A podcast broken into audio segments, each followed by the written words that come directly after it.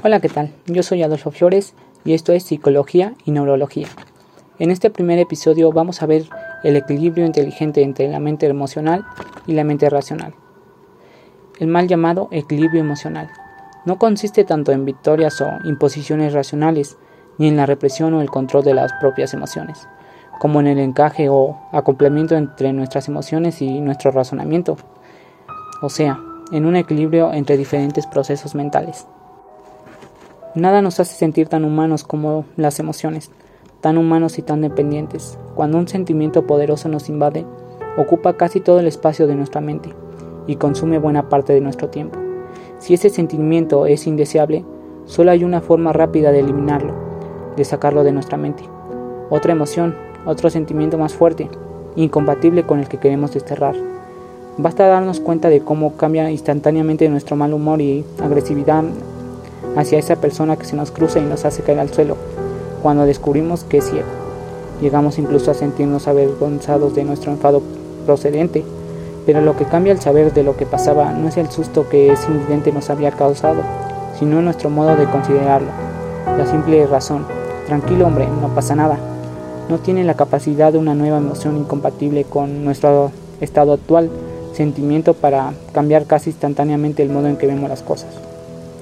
Con el paso del tiempo, hasta los sentimientos más fuertes se desvanecen, pero a corto y mediano plazo, en la mayoría de las ocasiones de la vida, solo las propias emociones tienen capacidad para superarse a sí mismas. ¿O acaso la mejor forma de superar una crisis amorosa no es suscitar un nuevo romance? Ciertamente, los sentimientos tienen más fuerza de lo que podemos imaginar y determinan la mayor parte de nuestra conducta.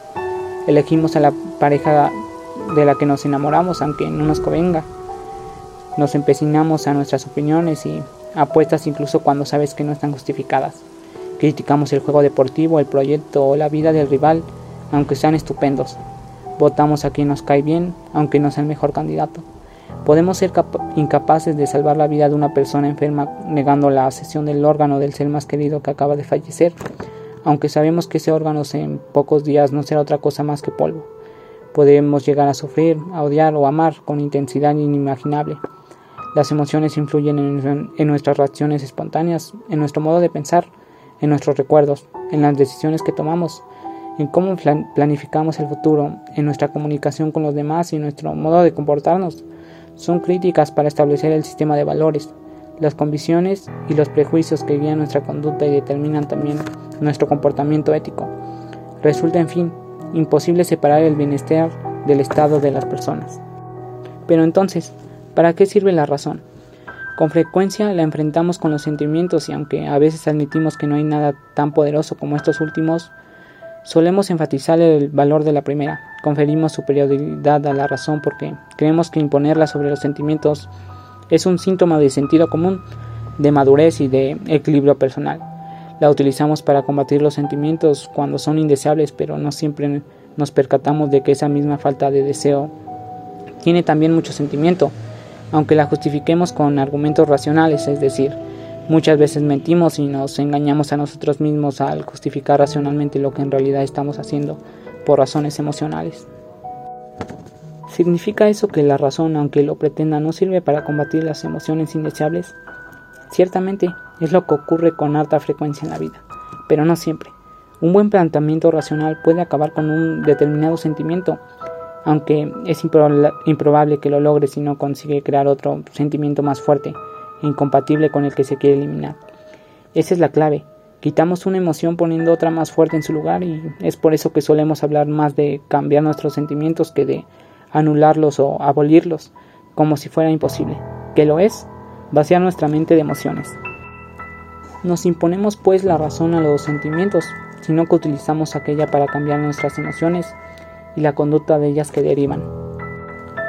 Es por ello que el mal llamado equilibrio emocional no consiste tanto en victorias o imposiciones racionales, ni en la represión o el control de las emociones, como en el encaje o acoplamiento entre nuestras emociones y nuestro razonamiento, o sea, en un equilibrio entre diferentes procesos mentales. Cuando ese equilibrio no existe porque dominan los sentimientos, el pensamiento racional puede convertirse en una voz de la conciencia que no nos deja vivir. Sería el caso del enamorado infiel o de quien triunfa plagiando o engañando. Eso pudo ser también. Tal como sugiere un editorial del diario El País, el motivo principal por el cual el Nobel de la Literatura alemán Günter Grass decidió hacer algún tiempo dar a conocer su antigua pertenencia a las juventudes de la SS nazis. Por el contrario, cuando domina la razón, los sentimientos pueden hacer lo propio, castigándonos del mismo o peor modo. Es el caso de quien elige la carrera profesional o la pareja sexual que lógica o supuestamente le conviene en lugar de la que verdaderamente lo motiva.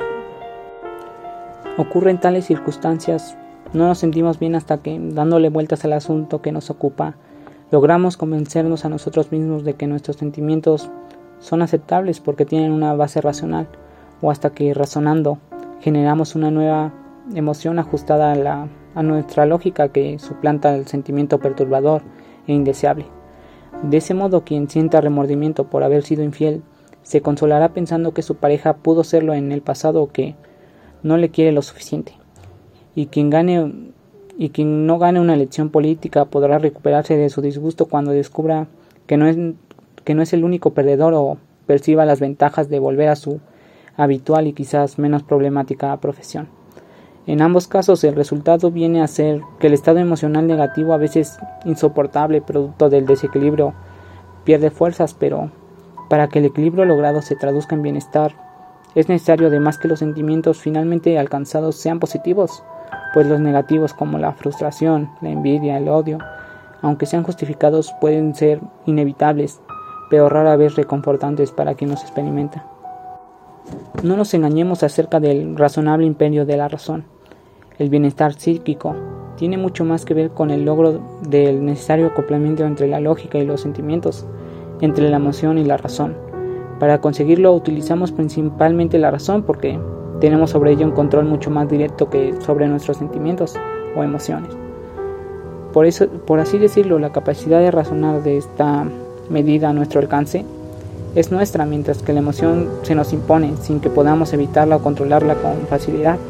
Es cierto que la razón puede ayudarnos a ver las cosas de otra manera, a regular de este modo nuestras emociones y aunque el esfuerzo de racionalidad pura, si lo piensas bien, no es ponerse así, no puede ser suficiente para anular los sentimientos indeseados, especialmente cuando son negativos e intensos. En muchas ocasiones puede servir para moderar, modificar o incluso impedir las respuestas emocionales inconvenientes. Es decir, para evitar preferir un un insulto o un gesto cuando estamos enfadados o también para intentar ocultar nuestra expresión de preocupación o de satisfacción cuando no nos conviene mostrarla.